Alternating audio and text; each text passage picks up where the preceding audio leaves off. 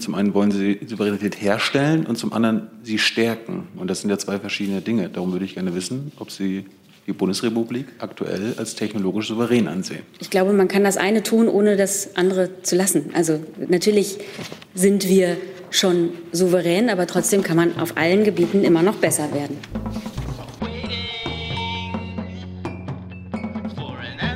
Konferenz an diesem Mittwoch. Wir begrüßen die stellvertretende Regierungssprecherin Ulrike Demmer und die Sprecherinnen und Sprecher der Bundesministerien. Das Kabinett hat getagt und damit berichtet Frau Demmer zunächst aus der Kabinettsrunde. Bitte. Ja, auch einen schönen guten Tag von mir. Das Kabinett hat heute den dritten Bericht zur Entwicklung der ländlichen Räume beschlossen. Ziel der Bundesregierung ist es, äh, gleichwertige Lebensverhältnisse in ganz Deutschland zu schaffen. Ländliche Räume sollen sich durch eine hohe Lebensqualität auszeichnen und dabei wirtschaftlichen, sozialen und ökologischen Erfordernissen gleichermaßen Rechnung tragen. Der Bericht dokumentiert die Maßnahmen, die die Bundesregierung in den letzten vier Jahren für attraktive ländliche Regionen ergriffen hat. Äh, diese sind auf drei Handlungsfelder ausgerichtet. Die Bereiche Wohnen, Infrastruktur und Grundversorgung, die regionalen Wirtschaftsstrukturen, das Fachkräfteangebot und die Innovationskraft sowie die Stärkung der Natur- und Kulturlandschaften. Dazu einige Beispiele. Die Wirtschafts- und Strukturförderung sind die beiden Bund-Länder-Gemeinschaftsaufgaben. Zur Wirtschafts- und Strukturförderung sind die beiden äh, Bund-Länder-Gemeinschaftsaufgaben. Erstens Verbesserung der Agrarstruktur und des Küstenschutzes und zweitens Verbesserung der regionalen Wirtschaftsstruktur von grundlegender Bedeutung. So wurde zum Beispiel die integrierte ländliche Entwicklung finanziell deutlich gestärkt. Mit dem Konjunktur-, Krisenbewältigungs- und Zukunftspaket sorgt die Bundesregierung dafür, dass die Funktionsfähigkeit auch der ländlichen Räume erhalten bleibt. Infolge der Corona-Pandemie stehen hier insbesondere die digitalen Infrastrukturen, der öffentliche Personennahverkehr, die Gesundheitsversorgung natürlich, der Einzelhandel, die Kultur sowie Tourismus und Gastronomie vor neuen Herausforderungen. Ein Ergebnis der Kommission Gleichwertige Lebensverhältnisse sind Maßnahmen, mit denen strukturschwache Regionen in ganz Deutschland gezielt gefördert werden. Sie können von mehr als 20 Förderprogrammen eines neuen gesamtdeutschen Fördersystems profitieren. Die im April dieses Jahres errichtete öffentlich-rechtliche Stiftung für Engagement und Ehrenamt soll bürgerschaftliches und ehrenamtliches Engagement gerade in diesen strukturschwachen und ländlichen Räumen stärken. Insgesamt macht der Bericht deutlich, die Schaffung gleichwertiger Lebensverhältnisse bleibt eine Aufgabe für die kommende Dekade und es ist eine Querschnittsaufgabe mit wachsender Bedeutung, die ein großes gemeinsames Engagement von Bund, Ländern, Kommunen, Wirtschaft, von der gesamten Gesellschaft erfordert. Weiter möchte ich an dieser Stelle jetzt nicht auf den Bericht eingehen, weil die zuständigen Minister, äh, Ministerin Klöckner und der Innenminister Seehofer sich bereits in der vergangenen, in den, also jetzt eben schon in Pressekonferenzen ihren Fragen gestellt haben. Dann hat das Bundeskabinett heute das Rahmenprogramm der Bundesregierung für Forschung und Innovation 2021 bis 2024 Mikroelektronik vertrauenswürdig und nachhaltig für Deutschland und Europa beschlossen. Ziel dieses Programms ist es, die technologische Souveränität Deutschlands zu stärken, Gleichzeitig muss unser Handeln einen deutlich sichtbaren Beitrag zum Klimaschutz und den Zielen für nachhaltige Entwicklung leisten. Die Säulen des Programms sind daher zum einen die Förderung vertrauenswürdiger Elektronik sowie die Förderung energiesparender und ressourcenschonender grüner Elektronik. Das Programm verzahnt die europäische und nationale Förderung, um den zunehmend transnationalen Innovations- und Wertschöpfungsketten gerecht zu werden. Es trägt zur Umsetzung mehrerer Vorhaben der Bundesregierung bei und ist Teil der Hightech-Strategie 2025. In dieser Hightech-Strategie wird die Bedeutung der Mikroelektronik als technologische Basis von KI und der Digitalisierung insgesamt hervorgehoben. Für das Programm stellt das Bundesforschungsministerium für die Laufzeit von vier Jahren 400 Millionen Euro bereit. Und zu guter Letzt hat sich das Kabinett heute auch mit dem 16. Kinder- und Jugendbericht beschäftigt. Das Thema des 16. Kinder- und Jugendberichts ist die Förderung demokratischer Bildung im Kindes- und Jugendalter. Damit lenkt dieser Bericht die Aufmerksamkeit auf einen besonders wichtigen Bildungsbereich mit dem fortwährenden Auftrag, junge Menschen, jungen Menschen die Demokratie zu erklären, sie für die Demokratie zu gewinnen und sie an der Teilnahme äh, der Demokratie zu befähigen. Die Bundesregierung hat im Jahr 2018 eine unabhängige Sachverständigenkommission beauftragt, sich genau diesen Schwerpunkt genauer anzusehen. Und das Kabinett hat heute den Bericht zu diesem Thema zur Kenntnis genommen und die Stellungnahme der Bundesregierung dazu beschlossen. Der Sachverständigenbericht und die Stellungnahme bilden dann gemeinsam den 16. Kinder- und Jugendbericht. Beides zeigt insbesondere auf, dass die Demokratie durch tiefgreifende gesellschaftliche Entwicklungen, wie beispielsweise durch Megatrends oder Krisenphänomene herausgefordert ist. Hier seien nur der Klimawandel, Migration und die Digitalisierung genannt. Gleichzeitig geht aus dem Bericht hervor, dass mehr Jugendliche der Demokratie mit größerer Skepsis begegnen äh, und sie zum Teil sogar offen anfeinden. Zudem untersucht der Bericht politische Bildung in den verschiedenen sozialen Räumen junger Menschen und formuliert politische Handlungsempfehlungen. Die Bundesregierung teilt hier die Einschätzung der Kommission, dass politische Bildung eine Daueraufgabe ist. Demokratiefördernde und präventive Maßnahmen müssen Hand in Hand gehen, um nachhaltig den gesellschaftlichen Zusammenhalt zu fördern. Hier sollen junge Menschen ermutigt und befähigt werden, in Zukunft aktiv mitgestalten zu können und entscheiden zu können. Zudem wird anerkannt, dass Angebote politischer Bildung im Kindes- und Jugendalter gestärkt und weiterentwickelt werden sollten. Eine uneingeschränkte Teilhabe aller jungen Menschen ist dabei das erklärte Ziel. Weiterhin bekräftigt die Bundesregierung die Einschätzung der Kommission, dass politische Bildung nicht von nationalstaatlichen Grenzen Halt machen, sondern transnationale Bildungserfahrungen verstärkt in den Blick nehmen sollten. Die Bundesregierung pflichtet auch der Kommission bei, dass ein kritischer und kompetenter Umgang mit digitalen Medien ganz grundlegend für politische Bildung ist, jugendgerechte Informations- und Bildungsangebote über Politik in den Medien und die Förderung der Medienkompetenz spielen hierbei natürlich auch eine wesentliche Rolle. Das war es für heute aus dem Kabinett. Danke, Frau Demmer. Liebe Hörer, hier sind Thilo und Tyler. Jung und naiv gibt es ja nur durch eure Unterstützung. Hier gibt es keine Werbung, höchstens für uns selbst. Aber wie ihr uns unterstützen könnt oder sogar Produzenten werdet, erfahrt ihr in der Podcast-Beschreibung. Zum Beispiel per PayPal oder Überweisung. Und jetzt geht's weiter. Dazu Fragen. Einen habe ich schon gesehen von Herrn Jung zum Thema Hightech und Herr Reitschuster. Herr Jung. Zum Thema äh, Mikroelektronik und technische oder technologische Souveränität. Äh, können Sie kurz sagen, was die Bundesregierung darunter versteht? Also technologische Souveränität und ist die Bundesrepublik aktuell technologisch souverän? Da würde ich das Fachressort bitten. Das da wäre dann das BMBF. BF. Dann wechseln wir da.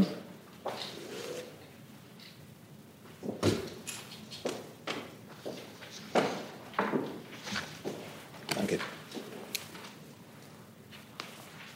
Ja, vielen Dank für die Frage. Ich würde insofern als Frau Ministerin Karliczek gleich um 13.30 Uhr dazu noch ein, ein Statement abgeben wird und weitere Informationen zu diesem Thema gibt, hier ungern den Worten meiner Ministerin vorgreifen und würde Sie bitten, auf, auf, dass ich Sie verweisen darf auf diesen Termin gleich von Frau Karliczek. Zusatz. Geht es ja jetzt gar nicht um politische Aussagen, sondern es sind zwei Lernfragen, die Sie uns ganz klar beantworten können. Was verstehen Sie unter Souveränität und sind wir es aktuell? Ich denke, die, die, zu Ihrer ersten Frage ähm, möchte ich dann schon, weil es ja eine inhaltliche Frage ist, auf die Darstellung von meiner Ministerin verweisen. Und die andere Frage ist natürlich eine, eher eine Frage für ein Pro-Seminar. Ähm, die, die ich glaube ich, hier in der Kürze der Zeit nicht ähm, ausgiebig ähm, beantworten könnte. Naja. Ich kann vielleicht ganz allgemein noch mal sagen, dass wir natürlich hier in Deutschland forschungsstarke Unternehmen brauchen, nicht nur große Unternehmen, sondern auch kleine und mittelständische. Und ähm, dass wir natürlich auch das entsprechende Know-how hier in Deutschland an den Universitäten brauchen um, und auch wissenschaftlich äh, ausgebildete Fachkräfte brauchen.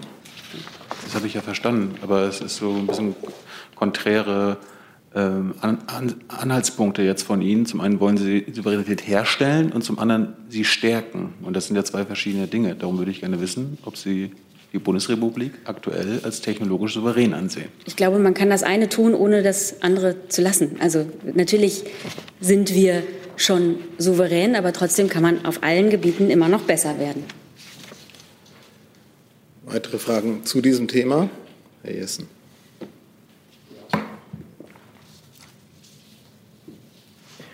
Können Sie vielleicht doch schon sagen, entweder Sie oder die äh, Frau Demmer, ob es zur Strategie gehört, äh, europäische und auch deutsche Institutionen dann auch mit europäischer Hardware äh, äh auszustatten?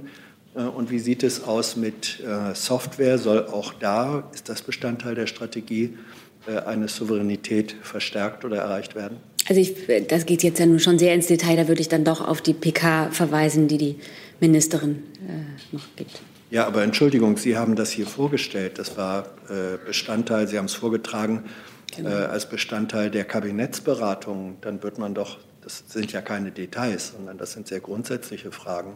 Wenn Sie das vorstellen, sollten Sie es doch auch erläutern können. Also ich glaube, wir haben das hier schon weitgehend erläutert und verweisen jetzt im Weiteren auf die Pressekonferenz der zuständigen Fachministerin. Ich glaube, dass ähm, auch die Ministerin ihren Fragen sich gerne stellen wird. Weil eben von einem Statement die Rede war, also gilt natürlich die Einladung an die Ministerin, auch in die Bundespressekonferenz zu kommen und hier Fragen zu beantworten. Herr Reitschuster. Eine Frage. Sie haben gesagt, Kinder- und Jugendbericht ist heute diskutiert worden. Am 9. September gab es eine Anhörung im Bundestag der Kinderkommission.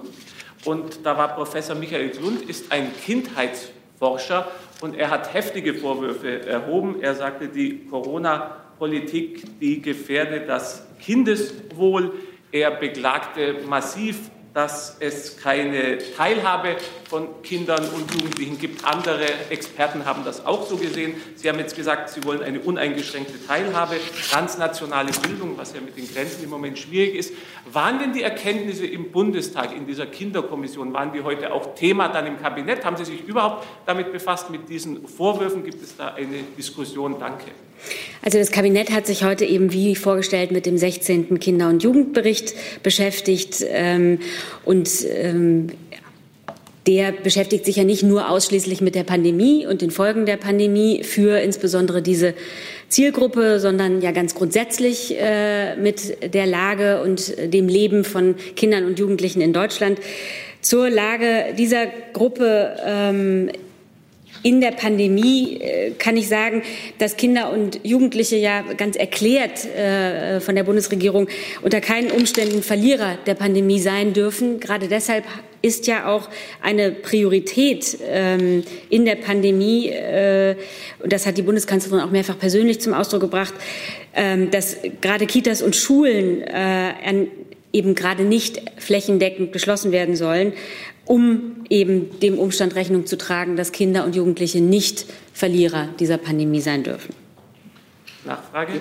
Bitte, ja. Das klingt jetzt sehr allgemein. Haben Sie sich konkret mit den Punkten, der Professor Glund hat dort sehr konkrete Punkte angesprochen. Ich will die jetzt hier nicht wiederholen, das würde zu weit führen, sieht man auch im Parlamentsfernsehen. Haben Sie sich damit befasst? Wenn nein, werden Sie sich damit befassen? Danke. Das kann ich, das müsste jetzt das zuständige Fachressort äh, vielleicht sagen, aber ich kann Ihnen hier nur äh, zu dem Kinder- und Jugendbericht äh, Auskunft geben. Äh, zu den von Ihnen genannten Zitaten kann ich mich nicht äußern, weil sie mir persönlich jedenfalls nicht vorliegen. Also im Kabinett waren Sie kein Thema heute? Nein, wie gesagt, im Kabinett war der Kinder- und Jugendbericht ein Thema. Ich kann darauf verweisen, dass wir vorhin eine Pressekonferenz mit der Ministerin hatten, in, dieser, in der dieser Bericht vorgestellt wurde. Bitte. Ich hätte eine Frage zum Thema Offenhalten des Schulbetriebs. Passt das jetzt gerade, weil es gerade angesprochen ist? Gibt es noch Fragen, würde ich gerne vorwegstellen, konkret zu den genannten Kabinettsthemen. Wenn das nicht der Fall ist, dann Dankeschön. Frage. Frau Demmer, das Offenhalten der Schulen hatte ja erklärtermaßen oberster Priorität bei der Konferenz der Bundeskanzlerin mit den Ministerpräsidentinnen und Ministerpräsidenten zu den Corona-Schutzmaßnahmen. Jetzt hören wir von etwa 300.000 Quarantänefällen unter Schülern in Deutschland. Viele Klassen sind äh, nicht in Betrieb. Der Lehrerverband spricht von einem Salami-Lockdown. Christian Drosten sagt, wir wissen längst, dass Schüler das Virus genauso verbreiten wie alle anderen Bevölkerungsgruppen. Muss man aus Sicht der Bundesregierung diese Priorität des Offenhaltens der Schulen vor allen anderen Maßnahmen neu bewerten? Also ich äh, möchte jetzt einzelne Kommentare hier nicht äh, bewerten oder wiederum kommentieren. Es ist, das, so wie ich es eben gesagt habe, äh, für die Bundeskanzlerin und für die gesamte Bundesregierung gilt, äh, Kinder und Jugendliche dürfen eben unter keinen Umständen zu Verlierern in dieser Pandemie werden. Ähm, und deshalb ähm, sind Bund und Länder fest entschlossen, flächendeckende Schließungen möglichst zu vermeiden. Es ist ja derzeit den Verantwortlichen vor Ort zu verdanken, dass seit dem Ende der Sommerferien in allen Ländern der Regelbetrieb wieder angelaufen ist äh, und dass bei Neuinfektionen mögliche Einschränkungen ja nur lokal vorgenommen werden. Wie Sie, Sie sprechen ja auch gerade von Quarantäne einzelner Schüler. Ähm, sodass also jedenfalls diese lokalen Beschränkungen möglich gemacht worden sind und sich möglicherweise dann vielleicht mal auf eine Schule oder eine Klasse bezogen haben, aber eben nicht mehr flächendeckend waren. Und ähm, damit das eben äh, möglich ist und bleibt, gilt es natürlich, dass irgendwie die äh, Hygienemaßnahmen, die, der Infektionsschutz weiter aufrechterhalten wird. Da haben wir volles Vertrauen, dass genau das äh, in den Ländern äh, umgesetzt und vollzogen wird. Ähm, und äh, wie gesagt, für die Umsetzung sind aber wiederum die Länder zuständig. Dazu, bitte. Juli Kurz von der ARD noch einmal eine Nachfrage. Hab, mir ist noch eingefallen, es gab ja noch eine Nachfrage, da kann ich noch nachhaken, weil Sie auch sagten, äh, ähm, die, diese Zielgruppe sei eben genauso infektiös. Da kann ich verweisen auf eine äh, Studie des Robert-Koch-Instituts, äh, die Familienministerin Giffey und auch der Gesundheitsminister Spahn in Auftrag gegeben und auch schon vorgestellt haben im Oktober, am 16.10. Ähm, der Anteil der Corona-Fälle in Kitas war daher im Vergleich zu anderen Orten weit, weit unterdurchschnittlich. So, Frau Kurz. Also nur drei Prozent aller Corona-Fälle in Deutschland betreffen kleine Kinder bis fünf Jahre. Sie kommen noch dran, bitte. Das musste ich noch loswerden. Ich wollte eigentlich auch nur einmal nachfragen, ob es trotzdem noch mal äh, am Montag noch mal Diskussion sein wird bei der Bund, beim Bund-Länder-Treffen, wie ich, weiter vorgehen mit den Schulen. Ich kann jetzt äh, dem Treffen am Montag hier nicht vorgreifen. Weitere Fragen dazu sehe ich nicht. Dann Herr Rinke. Wir sind jetzt beim Corona-Komplex. Herr Rinke und dann Herr Blank. Dann Herr Reithuster. Haben wir es? Nee. nee, ist noch nicht. Jetzt, glaube ich. Jetzt. Okay. Frau Demmer, nochmal mit dem Blick auf den 16. November will ich es auch mal versuchen, auch wenn Sie noch nicht vorgreifen können. Es äh, gibt ja neue Zahlen, wie jeden Tag vom Robert-Koch-Institut, eine Steigerung, vor allem relativ hohe Totenzahl. Ich hätte ganz gerne gewusst, ob das das Klima ist, wo man über Lockerungen sprechen kann zwischen Bund und Ländern. Oder sehen Sie da eigentlich ähm, keine Möglichkeiten, sondern eher den Weg zu weiteren Verschärfungen? Also ich kann ganz grundsätzlich, äh, wie auch schon ähm, bei der Kollegin, natürlich dem Termin am Montag nicht vorgreifen. Ähm, Sie stellen ganz richtig fest, nach wie vor steigt die Zahl der Neuinfektionen in allen Bundesländern und auch in allen Altersgruppen, wenn auch jetzt weniger stark. Heute meldet das RKI 18.487 Neuinfektionen. Das ist weiterhin ein sehr, sehr hohes Niveau äh, und deshalb gilt das gemeinsame Ziel weiterhin, die Anzahl der Neuinfektionen deutlich zu senken. Denn nur so können wir ja die Überforderung der Gesundheitsämter bei der Nachverfolgung der Infektionsketten äh, verhindern und auch die Überforderung des Gesundheitssystems verhindern. Ähm, die Wirkung der zuletzt ergriffenen Maßnahmen äh, genau darauf äh, jetzt hier zu bewerten, ist einfach noch ein bisschen früh. Ähm, aber wir haben es einfach weiterhin gemeinsam in der Hand, äh, diese Zahlen zu senken. Und dass das gelingen kann, haben wir im Frühjahr schon mal gezeigt. Ergänzt, Kautz, ja. ähm, der Bundesgesundheitsminister hat heute Morgen gesagt, ähm, dass die Zahlen schon ermutigend seien, aber dass es noch zu früh sei, von einer Trendwende zu reden. Ähm, ich habe ein paar Zahlen für Sie. Sieben Tages-Inzidenz ist von Dienstag auf heute von 139,1 auf 100.000 Einwohner auf 138,1 auf 100.000 ähm, gesunken. Die Fallzahlen steigen weiter, aber das Ausmaß hat sich im Vergleich zur Vorwoche abgeschwächt. Die Zunahme liegt in keinem Bundesland mehr über 30 Prozent. In der Vorwoche waren es zu Teil 50 Prozent. Aber wie gesagt, keine Trendwende. Gut, Herr Blank. Ähm, ich nehme an, zum Thema Impfen kommen wir nachher noch mal extra. Ich würde nämlich äh, vorher gerne noch ähm, an Frau Demmer die Frage stellen, gilt denn nach wie vor äh, das Ziel äh, der Bundesregierung, sowohl in der Wirtschaft ähm, keine größeren Einschränkungen durchzusetzen, als auch bei den Kitas und Schulen? Weil was man in der, Schul in der Schulpolitik hört, ja auch ähm, von Herrn Spahn, Maskenpflicht und so, lässt ja darauf schließen, dass doch das eine oder andere da nachgeschärft werden könnte. Aber der Grundansatz, Schulen und Kitas bleiben offen, der gilt nach wie vor, oder? Also, wie gesagt, wir können hier jetzt nicht äh, der äh, dem Gespräch der Bundeskanzlerin mit den Ministerpräsidenten und Ministerpräsidentinnen vorgreifen. Ähm, ganz grundsätzlich, zitieren Sie völlig richtig, hat für die Bundesregierung und auch die Bundesländer ist natürlich äh, Priorität, äh, dass die Wirtschaft weiterläuft, die Arbeitsplätze damit äh, erhalten bleiben und äh, die Kinder eben nicht die zur Verlierer der Pandemie werden, die Kinder und Jugendlichen. Das war dann heute Morgen auch Thema im Kabinett sozusagen, so kann ich Sie verstehen. Also im Moment hat das immer noch Priorität. Das ist der Stand der Dinge jetzt. Ich will ja nicht, dass Sie vorgreifen. Was Thema im Kabinett war, habe ich Ihnen ja vorgetragen. Äh, und grundsätzlich äh, gilt es letztlich, und das habe ich ja eben hier auch schon vorgetragen, die Zahlen äh, so weit zu senken, dass äh, weder das Gesundheitssystem überfordert ist, dass wir die Kontaktketten wieder nachverfolgen können. Und da sind wir eben noch nicht zurück. Das ist das Ziel.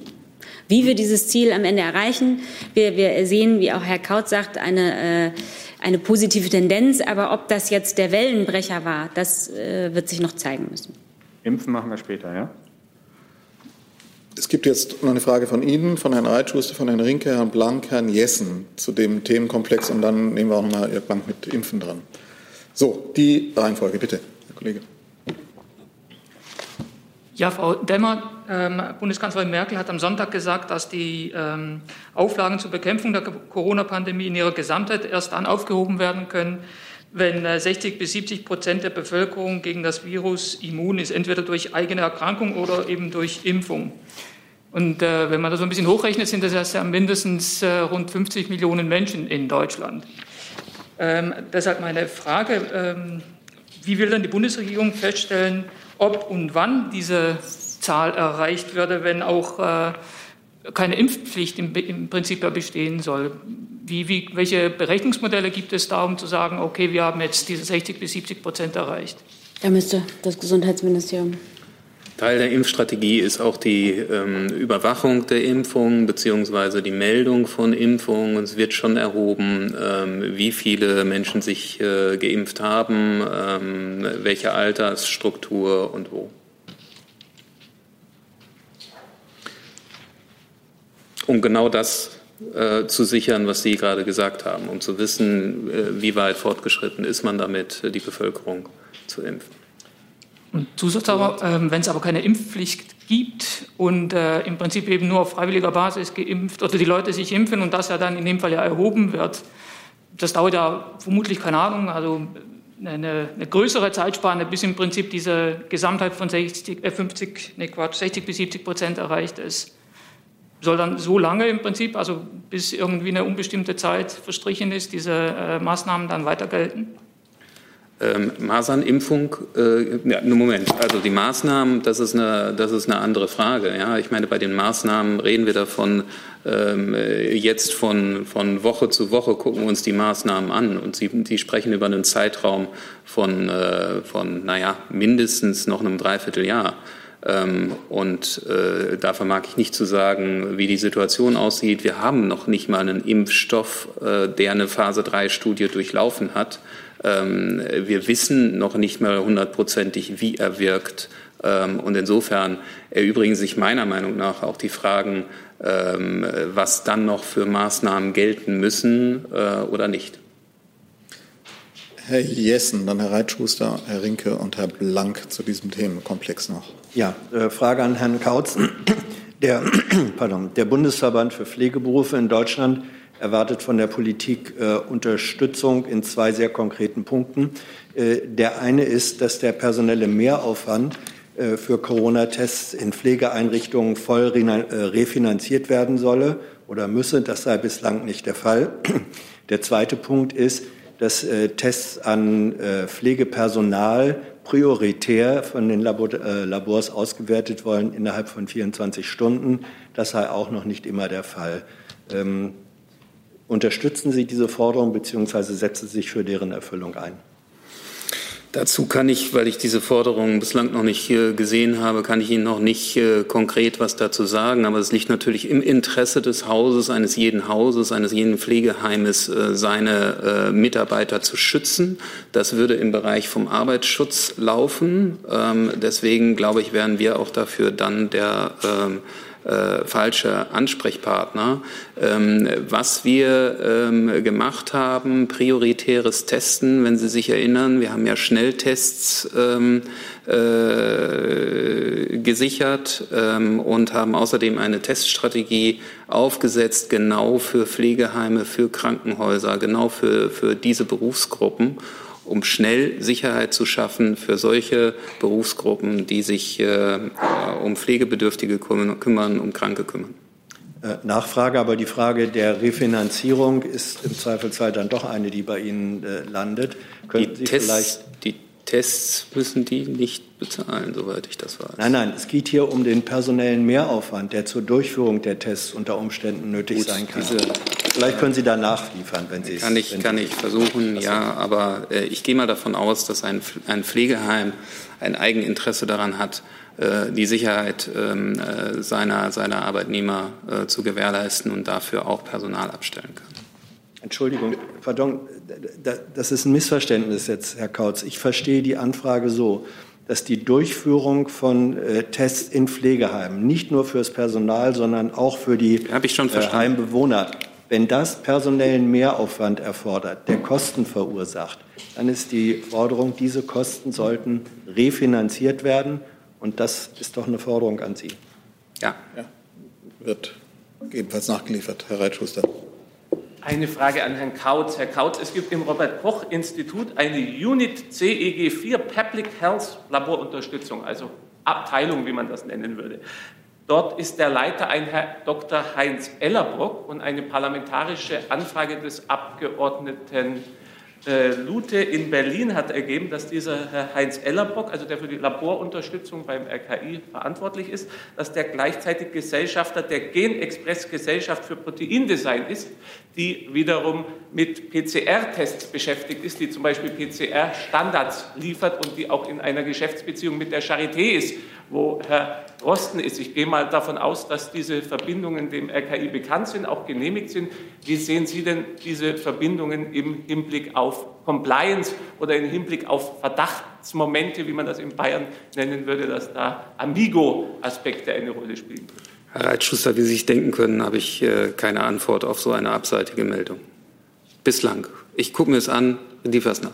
Warum finden Sie das abseitig? Das sind bestätigte Fakten, aber Sie schauen es an und Sie werden ja, es nachliefern. Das mache ich. Okay. Das mache ich gerne. Danke. Ja. Herr Blank zum Thema Impfen. Ähm, insofern würde ich jetzt mal ein bisschen rüberschwenken wollen. Äh, Herr Kautz, können Sie einen Stand über die Impfzentren, äh, wie weit die aufgebaut sind oder wie weit die Vorbereitung da ist, äh, in den Ländern geben? Oder muss man sich da Land zu, von Land zu Land durchhangeln?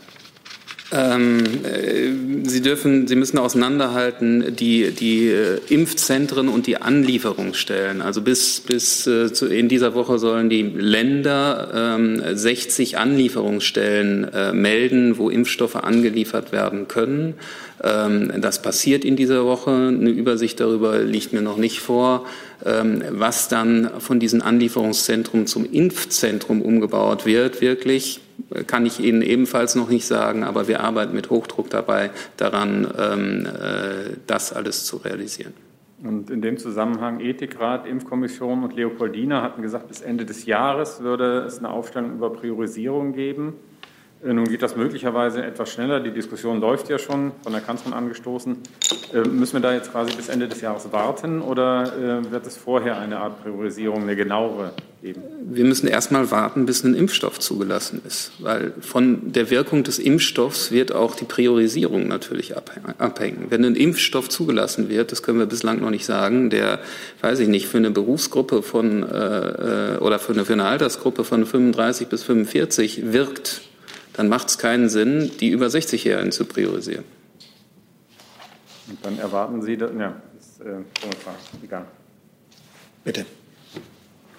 Herr Kautz, in diesem Zusammenhang nochmal die Bitte um Hilfe beim Rechnen. Der Minister hat ja gesagt, äh, dass Deutschland sich 100 Millionen Impfdosen sichere im Rahmen dieses EU-Kontingents von 300 Millionen. Bezieht sich das auf das jetzt zu erwartende Präparat von Pfizer BioNTech oder sprechen wir da über einen Gesamtbedarf, der auch später zu zulassende Präparate anderer Hersteller einschließt? Danke. Also die 100 Millionen bezogen sich in der Tat auf BioNTech, aber es geht darum, dass Deutschland bei der EU äh, gemeldet hat, bis zu 100 Millionen Dosen von diesem Impfstoff ähm, abzunehmen.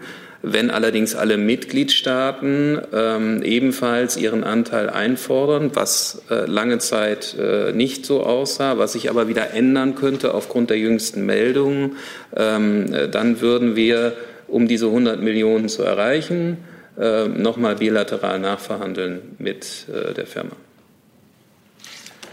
Zusatz. Das heißt, wenn sich die Zulassung weiterer Vakzine von anderen Herstellern abzeichnet, ich sage es mal vorsichtig, könnte diese Zahl auch noch deutlich steigen?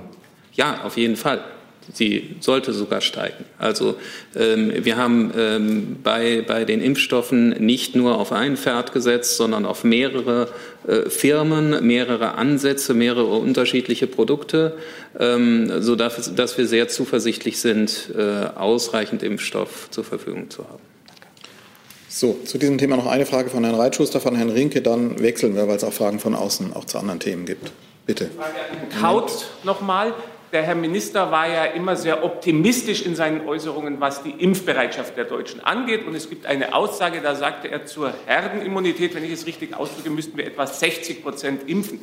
Ich habe nun selber eine Umfrage in Auftrag gegeben bei INSA, repräsentativ, und die Antwort dieser, bei dieser Umfrage war, dass 42 Prozent der Deutschen bereit sind, wenn sich der Impfstoff, äh, wenn der zur Verfügung steht, ihn bei sich selber anzuwenden, sich impfen zu lassen. Ist denn dieser Optimismus des Ministers gerechtfertigt angesichts solcher Zahlen und kommt dann die Möglichkeit einer Impfpflicht ins Spiel? Es wird keine, es ist keine Impfpflicht geplant. Ähm, ich gehe davon aus oder wir gehen davon aus, dass die Bereitschaft, sich impfen zu lassen, ähm, steigt ähm, mit dem Vorhandensein eines Impfstoffes. Wenn Sie jetzt eine Umfrage äh, machen oder ich weiß nicht, wann Sie diese Umfrage gemacht haben und Sie sagen, eine INSA-Umfrage sei repräsentativ, ich weiß nicht, wie groß der, der Panel war bei 2000. Ihnen. Ähm, äh, ich weiß auch nicht, ob das nur bei Ihnen äh, auf dem Portal gelaufen ist. Äh, deswegen kann ich zu dieser, dieser Umfrage nichts sagen. Ähm, wir sind äh, relativ sicher, dass ähm, genug äh, Menschen ein Interesse daran haben werden, sich impfen zu lassen. Zusatz. Also zum einen, die Umfrage war völlig repräsentativ, also war eine normale Insta-Umfrage. Ja, aber gut, alles gut, okay. geschenkt. Aber die, zweite, die Nachfrage wäre, es gibt ja viele, die befürchten eine indirekte Impfpflicht, dadurch, dass es Berufsgruppen gibt, wie in der Pflege, im Medizinbereich, wo man dann für Nicht-Geimpfte die Zulassung bzw. die Arbeitsmöglichkeiten einschränken könnte. Wie sehen Sie diese Vorwürfe, diese Befürchtungen, dass es zu so einer indirekten Impfpflicht kommt? Ich kann mich nur wiederholen, das hat der Minister mehrfach gesagt, die Impfung wird freiwillig sein. Es wird keine Impfpflicht geben. Oh, ich würde jetzt gerne das Thema wechseln, weil wir viele Fragen von wir haben viele Fragen von außen und wir haben eine begrenzte Zeit. Herr Rinke war noch, war noch notiert. Dann wechseln wir. Ich habe eine Frage ans Auswärtige Amt. Es geht um die Zahl der ausländischen Corona-Patienten, die hier in Deutschland behandelt werden. Da hat es ja zunehmend Anfragen gegeben. Haben Sie eine Übersicht, wie viele das mittlerweile sind und aus welchen Ländern die stammen? Ja, soweit wir, Moment. Soweit wir als Auswärtiges Amt Kenntnis davon haben, wurden im Herbst bisher 36 Personen nach Deutschland zur Behandlung äh, überstellt, davon drei aus den Niederlanden nach Nordrhein-Westfalen, 25 aus Belgien ebenfalls nach Nordrhein-Westfalen und acht aus Frankreich aus der Region Grand Est äh, ins Saarland. Gut.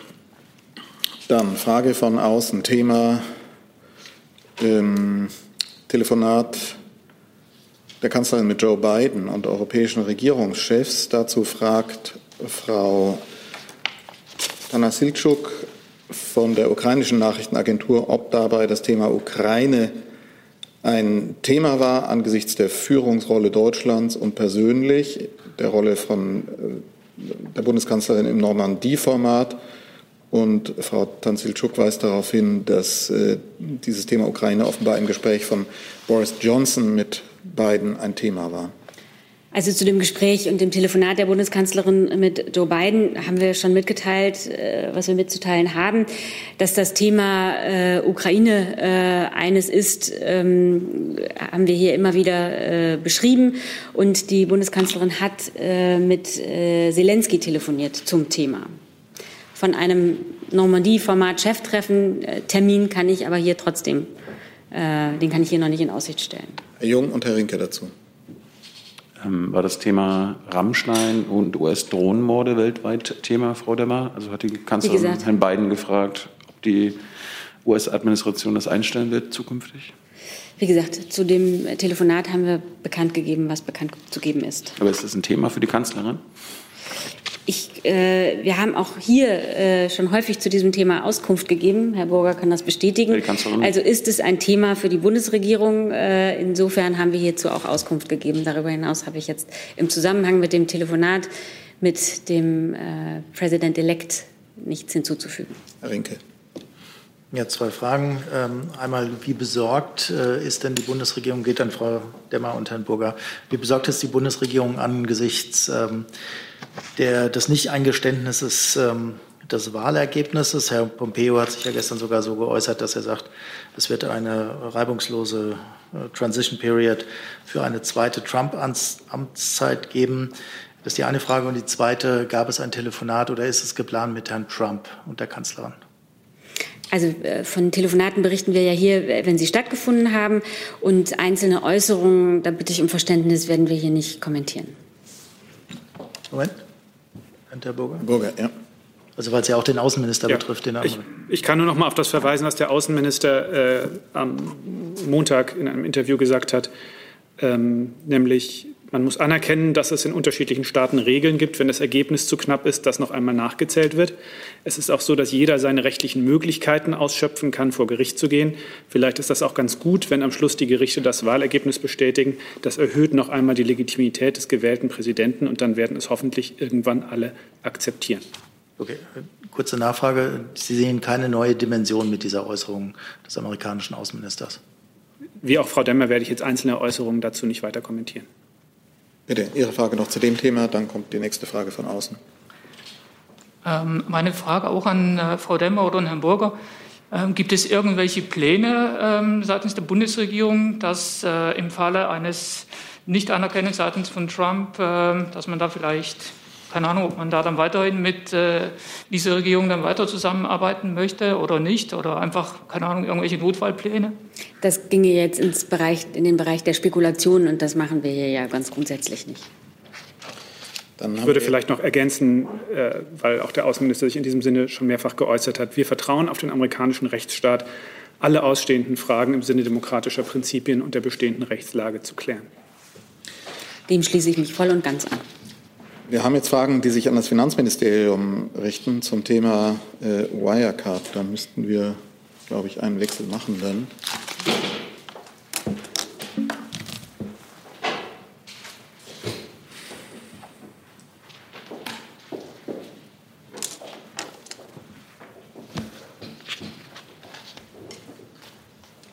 Vielen Dank. Arne Delfs von Bloomberg fragt, ähm, zu den neuen Haftungsregelungen des Bundes, die als Reaktion auf den Wirecard-Skandal geschaffen wurden. Die Wirtschaftsprüfer laufen dagegen Sturm und bezweifeln, dass damit ein neuer Finanzskandal verhindert würde. Kann der Finanzminister wirklich garantieren, dass mit diesen neuen Regeln ein neuer Wirecard-Skandal verhindert werden kann, fragt Anne Delfs. Also äh, die Bundesregierung arbeitet jetzt daran, das derzeitige System der Abschlussprüfung und Bilanzkontrolle zu stärken. Im Bundeskabinett wurde am 7. Oktober ein Aktionsplan vorgestellt. Ziel ist es eben, die Bilanzkontrolle zu verbessern, die Unabhängigkeit der Abschlussprüfer zu stärken, äh, ihre Haftung bei Fehlverhalten zu erhöhen und die internen Kontrollen in den Unternehmen sowie die Schutzmechanismen gegen Manipulation der Bilanz zu verbessern. Um die Maßnahmen des Aktionsplans zügig umzusetzen, wird ein entsprechender Gesetzesentwurf derzeit in der Bundesregierung abgestimmt. Die darin vorgesehenen Maßnahmen sind richtig und wichtig. Dass Kritik jetzt aus einer bestimmten Richtung kommt, äh, das war sozusagen zu erwarten. Äh, wir weisen diese Kritik an der Stärkung der Bilanzkontrolle zurück. Der Minister hat immer betont, dass wir äh, den Moment für Reformen jetzt nutzen müssen. Er hat gesagt, wenn alles wieder vergessen ist, dann wird es sehr zäh, dann werden die politischen Widerstände fast unüberwindbar. Lobbyisten bringen sich schon in Stellung. Wir brauchen vor allem Wirtschaftsprüfer, die wirklich prüfen. Das gefällt nicht jedem. Dazu Herr Rinke noch. Ja, nochmal die Nachfrage. Der Verband der Wirtschaftsprüfer hat ja gesagt, dass dieser Gesetzentwurf aus seiner Sicht äh, genau dieses Ziel nicht erreicht, sondern konterkariert. Also dass die Abschlussprüfungen, die dann gemacht werden müssen, äh, danach nicht mehr so gut möglich seien. Ähm, was sagen Sie zu diesem Argument? Also ich habe Ihnen ja gerade eben schon gesagt, ähm, das Bundeskabinett, äh, Im Bundeskabinett wurde der Aktionsplan vorgestellt. Das befindet sich jetzt in der Ressortabstimmung. Ziel ist es, die Bilanzkontrolle zu verbessern, die Unabhängigkeit der Abschlussprüfer zu stärken und ihre Haftung zu erhöhen. All das trägt auch zur Qualität der Bilanzprüfung bei. Herr Jung? Ähm, ist Ihr Ministerium der Meinung, dass mit Ihren Verschärfungen ein zweites Wirecard verhindert werden würde? Der Ausgangspunkt ähm, der Verfassung dieses Aktionsplans äh, ist äh, sind, oder sind die äh, Vorgänge rund um Wirecard gewesen. Ähm, wir haben uns auch in der Vergangenheit dazu geäußert, dass massiv kriminelles Verhalten ähm, immer ein Problem sein wird für ein Regelwerk, aber Zielstellung ist es, in Zukunft die Bilanzkontrolle zu verbessern und auch die Finanzaufsicht zu stärken. Und im Vorfeld war ja auch davon die Rede, dass Sie eine Pflicht einführen könnten, äh, dass die Mandanten alle fünf Jahre ihre Prüfer austauschen oder ähm, dass die Prüfungsgesellschaften aufgespaltet werden. Warum ist das jetzt alles nicht passiert? Also die kommen jetzt ja mal mit dem blauen Auge davon. Also ich habe Ihnen ja jetzt eben gerade schon gesagt, ähm, dass wir diesen Aktionsplan vorgelegt haben. Der befindet sich jetzt in der Abstimmung in der Bundesregierung und ähm, das Ziel dieses Aktionsplans und äh, des daraus resultierenden Finanzmarktintegritätsstärkungsgesetzes ist es, die Bilanzprüfung äh, zu verstärken und auch die Finanzaufsicht zu verbessern. So, dann kann ich schon mal Ankündigungen. Vielen Dank. Ich weiß nicht, ob es sonst noch Fragen ans Finanzministerium gibt. Dann machen wir das jetzt. Es gibt noch viele Fragen von außen. Deshalb ähm, ähm, nochmal eine Frage, Finanzministerium. Es geht um die Entlastung der Spediteure oder Ausnahme für Spediteure von der CO2-Abgabe. Ich hätte ganz gerne bei Ihnen gewusst äh, oder von Ihnen gewusst, ob Sie schon Pläne haben, wie das umgesetzt werden kann.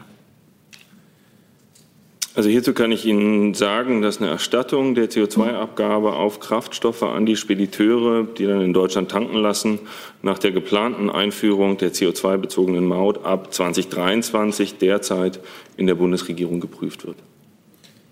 Genau, das hatten wir schon berichtet, aber jetzt ging es ja darum, ob Sie schon Pläne dafür haben, wie das umgesetzt werden kann. Na, ich habe Ihnen ja gerade gesagt, dass wir uns derzeit in der Prüfung befinden und äh, wenn es dazu was zu berichten gäbe, ähm, dann würden wir das tun. Aber es, erstmal steht sozusagen die Prüfung an. Okay, dann schließen wir das ab. Ähm, und ich würde schon mal bitten, dass wir nochmal einen Wechsel machen und wir hätten dann noch eine Frage ans Wirtschaftsministerium. Ähm, aber ich schiebe schon mal vor, während der Wechsel stattfindet, Frage ans Innenministerium. Zum einen, ich weiß, da ist am Montag schon einiges dazu gesagt worden. Vielleicht können wir es, wenn, Sie, wenn da nichts Neues ist, kurz halten. Ähm, Friedhelm Geis von golem.de fragt, die EU-Mitgliedstaaten wollen zusammen mit Kommunikationsdienstleistern Lösungen entwickeln, um auf verschlüsselte Kommunikation zuzugreifen. Gehören zu diesen Dienstleistern auch Messenger-Dienste wie WhatsApp-Signal oder Telegram? Ja, wir haben dazu ja äh, in der Tat bereits am Montag ausgeführt. Und äh, die Bundesregierung hat ihre grundsätzliche Haltung zum Thema Verschlüsselung seit äh, der Festlegung der Eckpunkte dazu 1999 nicht geändert. Das heißt, der Grundsatz lautet Sicherheit durch Verschlüsselung und Sicherheit trotz Verschlüsselung.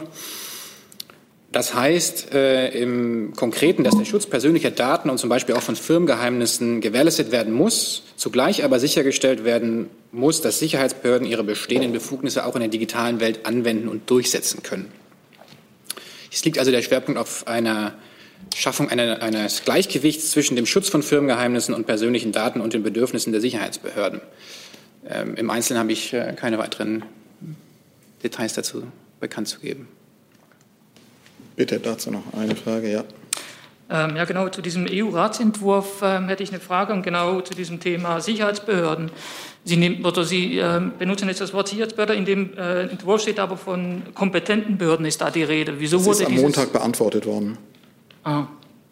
Da ist darauf die Frage ist am Montag genauso gestellt worden. Kompetenz, Übersetzungsfrage. Richtig, ja. Das kurz vor, schauen Sie ins Protokoll, da steht das genau drin. Ich drücke so ein bisschen auf die Tube, weil wir noch andere Fragen haben und eine Zeitbegrenzung haben. Ähm, Frage ans Wirtschaftsministerium von Kerstin Gamelin, Thema Quote Frauen in DAX-Vorständen. Kerstin Gamelin fragt dazu ähm, Frau Demmer und das Bundeswirtschaftsministerium, mit Blick auf die Äußerung von CSU-Chef Markus Söder wertet die Bundeskanzlerin diese Forderung als Rückenwind für das umstrittene Gesetz für mehr Frauen in Führungspositionen. Geht die Bundeskanzlerin davon aus, dass dieses Gesetz noch vor Weihnachten verabschiedet wird? Genau, diese Frage. Also vielleicht mache ich mal den Anfang.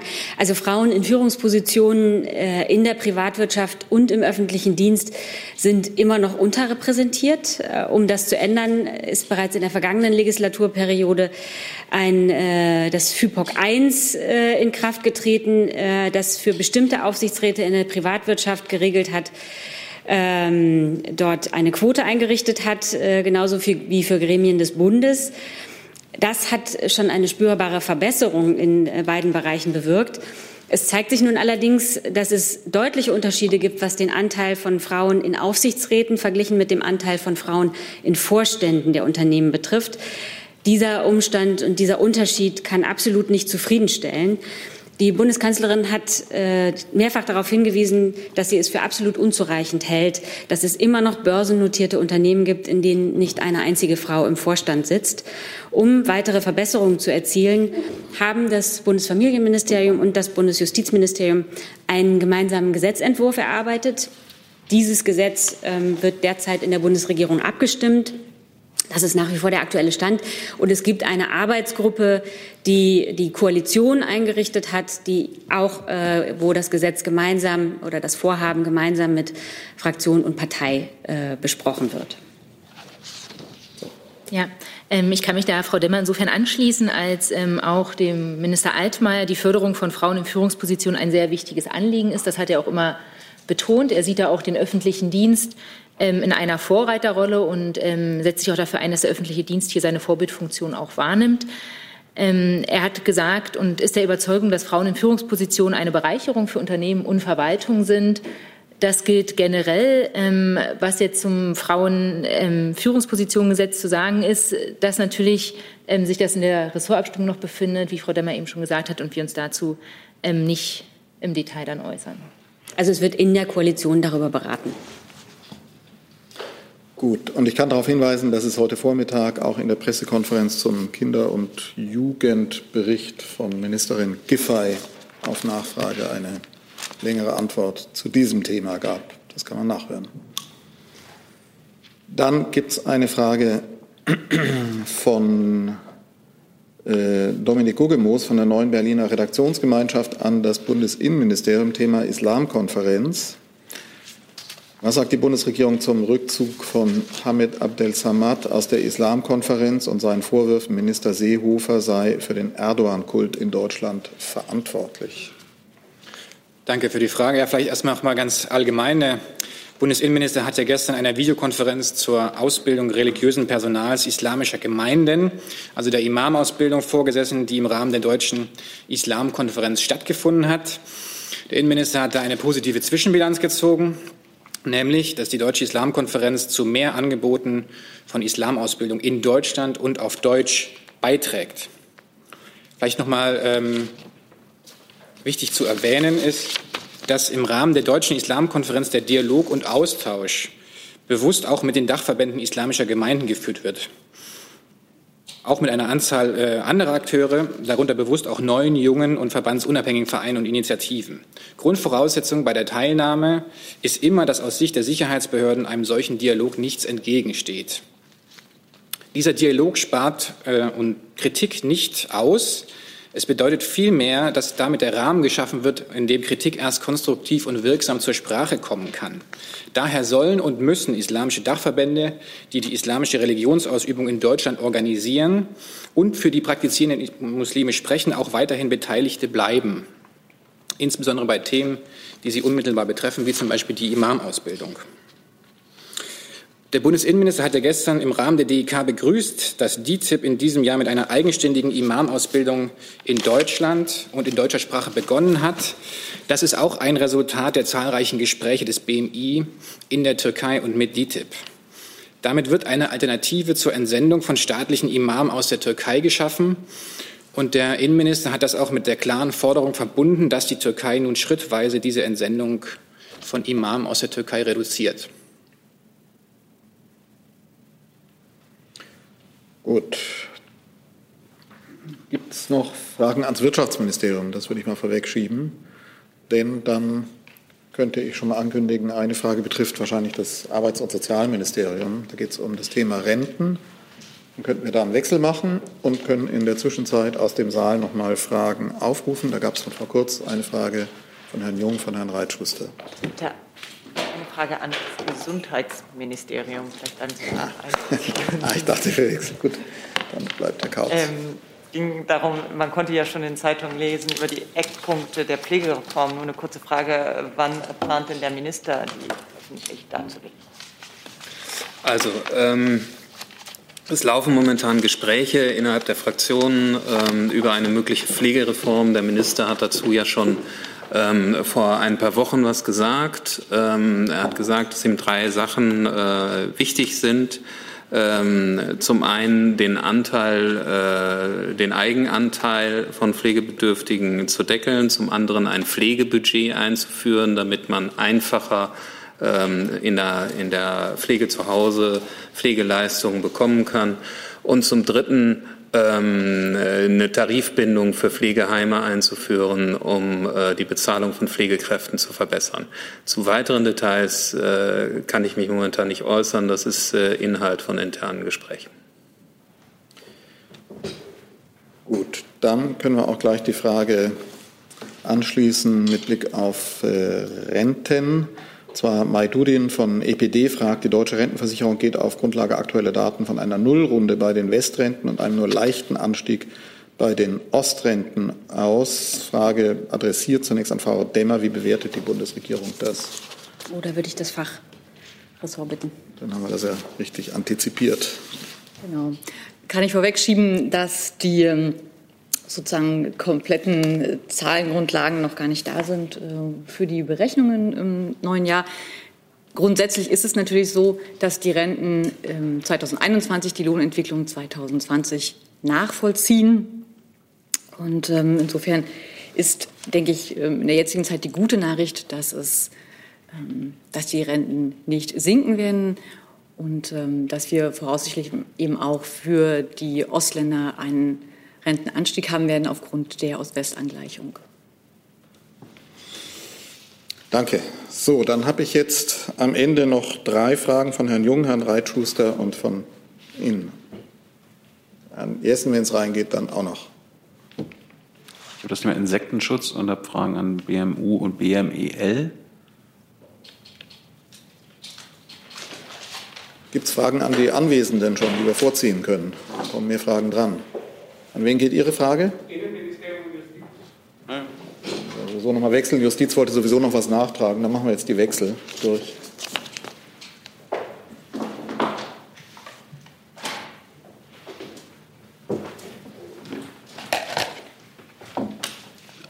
Also jetzt doch ich, ja? Ja. Ja, okay. Mhm. Äh, mir geht es darum, äh, das BMU hat das Landwirtschaftsministerium auf, aufgefordert, äh, die Änderungen an der Pflanzen, Pflanzenschutzmittelverordnung endlich durchzuführen.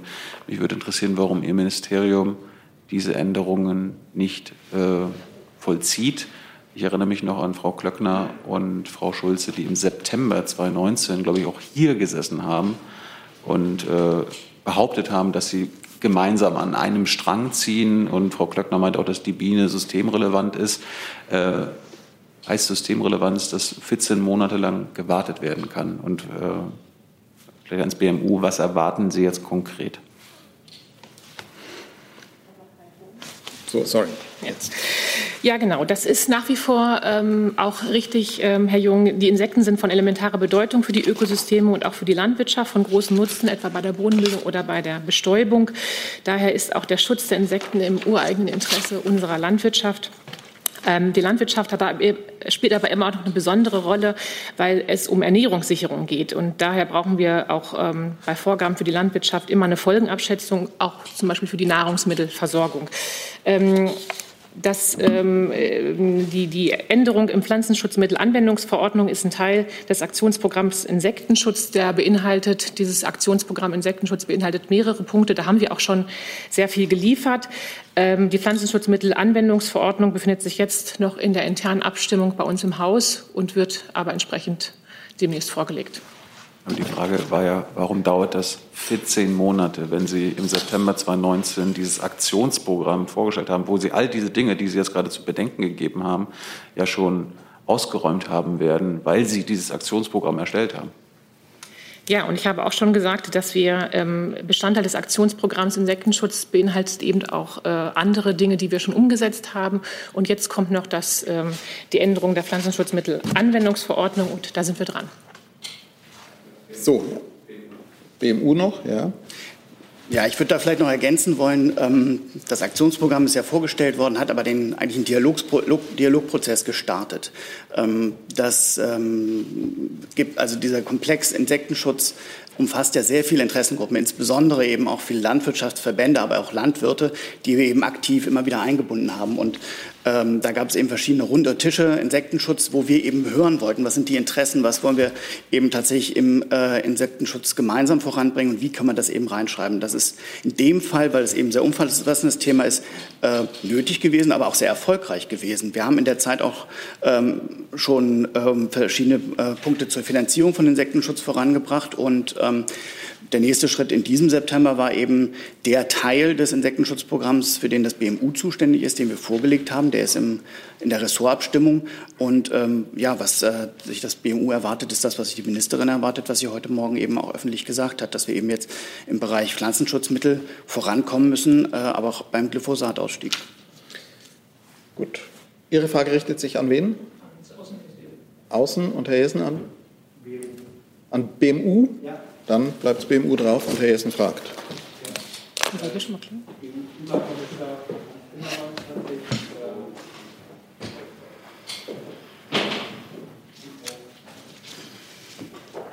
Jetzt. Ja. Ähm, EU-Klimakommissar Franz Timmermans hat die Agrarreform äh, kritisiert und gesagt, äh, die sei nicht geeignet, die EU-Klimaziele zu erreichen. Äh, Frau Klöckner hat diese Kritik als äh, Vision, die über dem Acker schwebt, zurückgewiesen. Ähm, wie sieht das BMU, die kritischen Anmerkungen äh, von Herrn Timmermans? Geht das in die richtige Richtung? Unterstützen Sie seine Forderungen? Mm, die Ministerin hat sich dazu ja schon vor kurzem äh, geäußert, ähm, dass ihr quasi diese Beschlüsse nicht genug sind. Das können Sie sicher nachlesen. Ähm, wir befinden uns gerade in Verhandlungen und ich verweise da an der Stelle einfach auch auf unsere Rolle in der EU-Ratspräsidentschaft, dass wir jetzt in diese Verhandlungen dort nicht eingreifen können und wollen. Und ähm, wie gesagt, was die Einschätzung angeht, die jetzt Ihre Frage beantwortet, würde ich auf die Ministerin und ihr öffentliches Zitat verweisen wollen. Ähm, ich habe das nicht präsent. Können Sie es wiederholen? Findet sie auch, dass die äh, Position der Landwirtschaftsministerin, die ja dem EU-Rat dann auch vorsteht, äh, Visionen, die über dem Acker schweben und fern der Realität sein. Und äh, teilt sie die oder findet, hält sie die für falsch? Wie gesagt, ähm, sie bezieht sich nicht auf diese ähm, äh, Äußerung, aber hat eben tatsächlich äh, am Tag äh, nach dem äh, Agrarrat tatsächlich eine, eine, Bilanz oder eine, ihre Einschätzung dazu geäußert und deutlich gemacht, dass es ihr nicht genug ist. Im Einzelnen würde ich halt auch auf das Zitat verweisen. So, bevor wir zu den letzten beiden Fragen kommen, hat Frau Dr. Krüger einen Nachtrag zum Montag auch noch. Ja, alles klar, vielen Dank. Genau. Und zwar ähm, wurde am Montag die Frage in Bezug auf den ehemaligen ähm, Generalbundesanwalt von Stahl gestellt. Ähm, die Frage ging in die Richtung, ob das BMJV vorhabe, sich im Sinne einer kollektiven Verantwortlichkeit zu entschuldigen und ähm, somit eine symbolische Rehabilitierung zu erwirken. Dazu kann ich Ihnen äh, nun sagen, dass der Herr Generalbundesanwalt von Stahl seinerzeit als äh, politischer Beamter ein Amt begleitete, bei dessen Ausübung er im fortdauernd mit den grundsätzlichen politischen Ansichten und Zielen der Regierung in Übereinstimmung stehen musste. Und es ist letztlich eine höchstpersönliche Entscheidung der obersten Dienstherren bzw. des obersten Dienstherren, die Entlassung eines politischen Beamten beim Bundespräsidenten zu beantragen, wenn das Vertrauensverhältnis zwischen ihr oder ihm und dem politischen Beamten gestört ist. Und ähm, ein gestörtes Vertrauensverhältnis kann schwerlich symbolisch rehabilitiert werden. Hey Leute, Jung und Naiv gibt es ja nur durch eure Unterstützung. Ihr könnt uns per PayPal unterstützen oder per Banküberweisung, wie ihr wollt. Ab 20 Euro werdet ihr Produzenten im Abspann einer jeden Folge und einer jeden Regierungspressekonferenz. Danke vorab. Danke für den Nachtrag. So, dann gab es eine Frage von Herrn Reitschuster an BMI und BM. Ja, zwei Fragen. Bei der, die erste an das Innenministerium, das zweite wahrscheinlich auch Innenministerium, könnte aber auch Justiz tangieren, das müssen Sie dann sagen. Die erste Frage, am Montag wurde ausführlich über die Demonstration in Leipzig hier gesprochen. Der Herr Seibert und Herr Alter Ihr Kollege haben gesagt, dass es Übergriffe auf Journalisten gab und Sie haben auch gesprochen von einer schwerwiegenden und weitgehenden Verletzung der Corona-Verordnung. Ich habe dann nachgefragt, was es für Zahlen gibt. Dann sagte man mir, ich soll mich an die örtlichen Behörden wenden. Das habe ich gemacht. Die Polizei Leipzig hat mir gestern mitgeteilt, ihr ist keine einzige Anzeige von Journalisten bekannt. Man versuche jetzt von sich aus etwas zu finden. Und sie teilte mit, es habe 144 Verstöße gegen die Corona-Ordnung gegeben bezüglich auf Masken. Daher die Frage, woher hatten Sie diese Erkenntnis, dass es anders war? Haben Sie da V-Leute oder wie auch immer? Worauf stützen Sie sich? Und die zweite Frage, die Frau Bundeskanzlerin hat ja vor ein paar Jahren gesagt, dass es nicht möglich ist, die deutschen Außengrenzen zu kontrollieren. Inzwischen werden teilweise Innengrenzen kontrolliert. Vorgestern wurde ein Bus von Querdenken aufgehalten an der Landesgrenze Brandenburg-Mecklenburg-Vorpommern. Und da ist die Frage, die Rechtsverordnung kennen wir und alles, wenn die Außengrenzen nicht zu kontrollieren sind an den Innengrenzen, wie soll denn die Durchsetzung der Corona-Verordnungen durchgesetzt werden. Da könnte ja der Vorwurf vorkommen, das ist selektiv, weil man kann ja wohl nicht die Grenzen alle wirklich kontrollieren von der Manpower her. Also wie geht das technisch und wie ist es verfassungsrechtlich im Sinne von Gleichbehandlung einzuschätzen? Danke.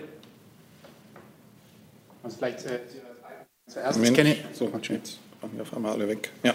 Zu Ihrer zweiten Frage zuerst. Ich kenne jetzt äh, die, äh, von, den, die von Ihnen beschriebene Situation nicht äh, im Detail, aber ähm, in jedem Fall ähm, ist das Bundesinnenministerium nicht für Grenzkontrollen innerhalb Deutschlands zuständig. Was, worauf Ihre Frage hindeutet, ist, dass es äh, vielleicht mit Quarantänemaßnahmen zu tun hat. Die liegen in der Hoheit der Bundesländer. Da muss ich darauf verweisen. Zu Ihrer ersten Frage. Ähm, können Sie noch mal genau sagen, was der Punkt war? Aufruf der Polizei Leipzig keine Anzeigen von Journalisten wegen Übergriffen, 144 Ordnungswidrigkeitsverfahren wegen Nichttragen der Maske. Am Montag wurde hier gesagt, weitgehende Missachtung der Regeln, mehrere zahlreiche Übergriffe auf Journalisten. Woher haben Sie diese Daten am Montag gehabt, die in Widerspruch stehen zu den Daten, die die Leipziger Polizei gestern angab? Also ich kenne jetzt auch nicht die Angaben der Leipziger Polizei vor Ort. Letztlich ist es Aufgabe der äh, Behörden vor Ort aufzuarbeiten ähm, und im Nachgang zu äh, erarbeiten und zu beobachten, äh, wie genau die Ereignisse sich abgespielt haben. Dem kann ich jetzt nichts weiter hinzufügen. Also Sie wissen nicht, woher Sie die Angaben hatten am Montag? Ich kann dem nichts weiter hinzufügen. So, jetzt hatten wir noch eine Frage ans Außenministerium von Ihnen. Bitte. Genau. Und zwar würde mich interessieren, wie Sie ähm, das Friedensabkommen um äh, Bergkarabach einordnen.